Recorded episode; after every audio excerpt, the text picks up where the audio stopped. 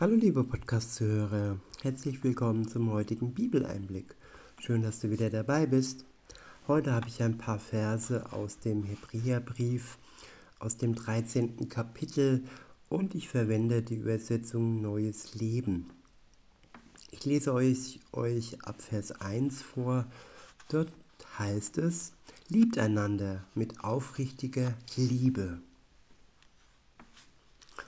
Ja, mit aufrichtiger Liebe, nicht mit geheuchelter Liebe, nicht mit, ähm, ja, mit Geschenken alleine, sondern ja, mit dem Herzen, mit 100 Prozent, mit Treue und ja, mit Aufrichtigkeit. In Vers 2 heißt es, vergesst nicht, Fremden Gastfreundschaft zu erweisen denn auf diese Weise haben einige Engel beherbergt, ohne es zu merken. Denkt an diejenigen, die im Gefängnis sind, fühlt mit ihnen, als wärt ihr selbst dort. Ja, im Gefängnis wegen ihres Glaubens. Nicht im Gefängnis wegen ähm, ja, ihrer Schandtaten, wegen Straftaten, ich denke, das ist Gerechtigkeit. Aber wer wegen seines Glaubens oder wegen dessen, dass er die Werke Gottes tut, dass er den Willen Gottes erfüllt, im Gefängnis leiden, ja, mit dem sollen wir Mitgefühl haben, als wären wir selbst dort. Denn kein Christ ist davor gefeit, dass er aufgrund seines Glaubens ähm, leiden wird. Wir haben Gemeinschaft, wir haben ein Erbe von Gott, denn er hat gelitten für uns am Kreuz. Sein Sohn ist für uns ans Kreuz gegangen und hat Leid und Schmerz erfahren, weil er den Willen Gottes erfüllt hat. Und aufgrund unseres Glaubens an Jesus Christus werden wir auch leiden. Nicht jeder gleich, aber jeder so, wie er es kann. Und keiner muss über sein Können hinweg leiden. Gott wird uns ja in dem Maße Leid ähm, spüren lassen, welches wir auch äh, erdulden können mit seiner Hilfe.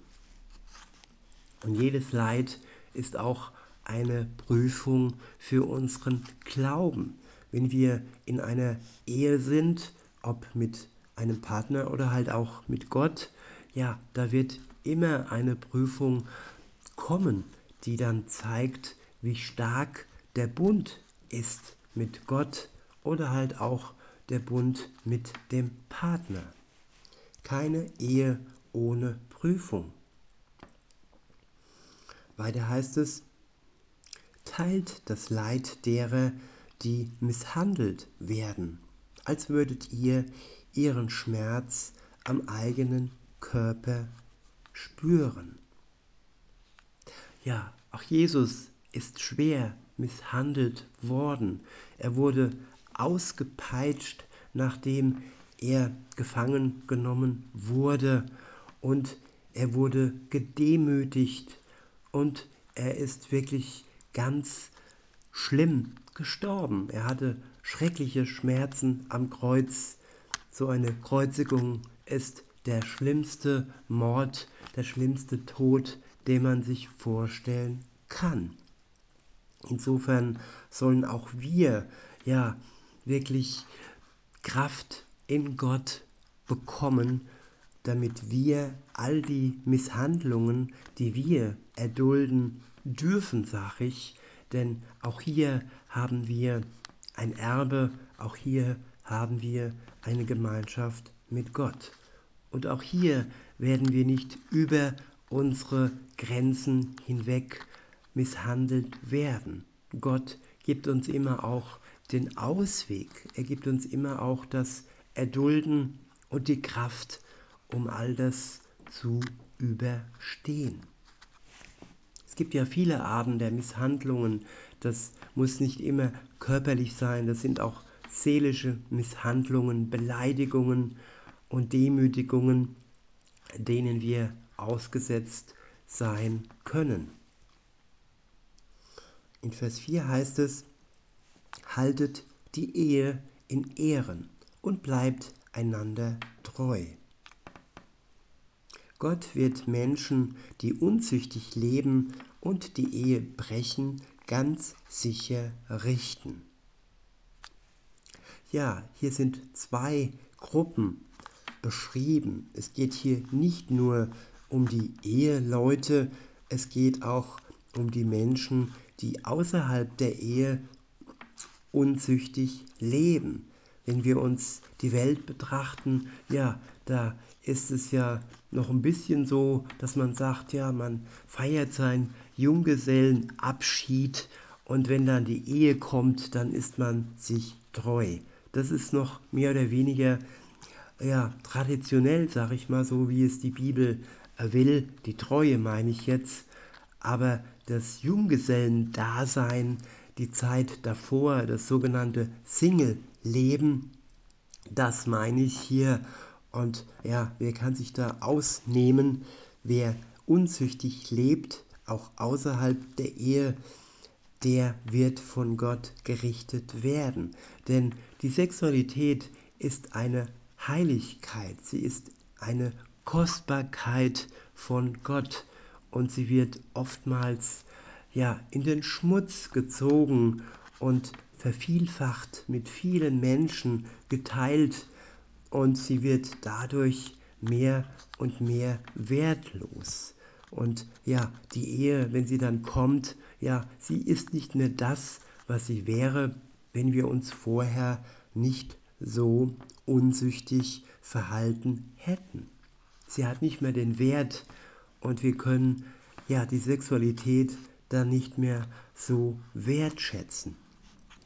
Insofern wünsche ich mir für uns Bewahrung und Einsicht, dass wir wirklich die Sexualität als kostbar ansehen und wirklich nur mit dem Partner auch teilen wollen, der dann für uns vorgesehen ist, so wie bei Adam und Eva, die sich erkannt haben und die sich ja als Mann und als Frau ja angesehen haben und nicht ja einer von vielen sozusagen, wie es die Welt von heute darstellt. Insofern, so war es ja auch gestern in unserem täglichen Bibeleinblick, insofern sollen wir wirklich die Ehe wirklich wertschätzen, aber auch die Zeit davor, vor der Ehe wertschätzen und sie nicht entwürdigen und äh, vervielfachen und in den Schmutz ziehen. Weiter heißt es in Vers 5, hängt euer Geld nicht ans Geld, äh, hängt euer Herz nicht ans Geld und begnügt euch mit dem, was ihr habt. Denn Gott hat gesagt, ich werde dich nie verlassen und dich nicht im Stich lassen. Deshalb können wir zuversichtlich sagen, der Herr steht zu mir. Deshalb fürchtet, fürchte ich mich nicht, was könnten mir Menschen anhaben. Ich wiederhole ab Vers 5. Hängt euer Herz nicht ans Geld und begnügt euch mit dem, was ihr habt. Ja, ich finde den Zusammenhang sehr bedeutend, dass hier das Geld ähm, angezeigt wird, an das viele Menschen ihr Herz hängen. Es wird so hoch gehalten und als so wichtig wertgeschätzt. Und ja, das Geld können wir nicht mitnehmen ins Grab. Es ist nur von kurzer Dauer. Und wenn aber Gott zu uns steht, wenn Gott uns nicht verlässt, dann können wir ja diese Sicherheit, diese Gewissheit ja wertschätzen und all das, was wir mit Geld kaufen könnten, halt eben auch vielfache Partnerschaften, vielfache sexuelle Abenteuer in Gänsefüßchen, ja, das ist alles wertlos, wenn Gott uns dann, ja, wenn wir die Gemeinschaft mit Gott dabei verlieren. Gott wird uns nicht verlassen. Also ich wiederhole den Abschnitt des Verses, ich werde dich nie verlassen und dich nicht im Stich lassen. Er ist uns gegenüber also treu. Und jetzt können wir uns fragen, sind wir ihm gegenüber, seinem Willen gegenüber, seinen Geboten gegenüber, seinen Gesetzen gegenüber auch treu? In Vers 6 heißt es, ich wiederhole nochmal, deshalb können wir zuversichtlich sagen, der Herr steht zu mir. Deshalb fürchte ich mich nicht, was können mir Menschen anhaben. Ja, wenn Gott zu uns steht, dann sind die Feinde Gottes, die uns angreifen, ja, machtlos. Und dann können wir uns wirklich fragen, was können die Feinde Gottes, also die Menschen, uns anhaben? Wir können ja das schlimmste äh, Modell mal heranziehen. Ja, das Schlimmste wäre, sie könnten uns misshandeln, sie könnten uns quälen, sie könnten uns auch umbringen. So wie viele ja, Christen misshandelt, abgelehnt und umgebracht wurden. Aber all diese Christen vor uns haben es erduldet, weil sie wussten, dass Gott zu uns steht, zu ihnen gestanden ist. Und aus diesem Grund haben sie sich nicht einmal vor Misshandlung und vor dem Tod gefürchtet.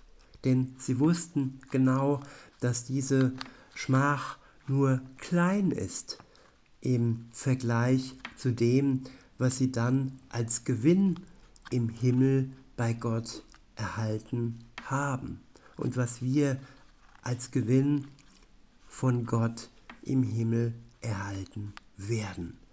Die Herrlichkeit Gottes, sie ist viel größer als all der Schmach, als all das Leid oder als der Tod, den wir aufgrund unseres Glaubens erdulden werden. In diesem Sinne wünsche ich euch noch einen schönen Tag und sage bis denne.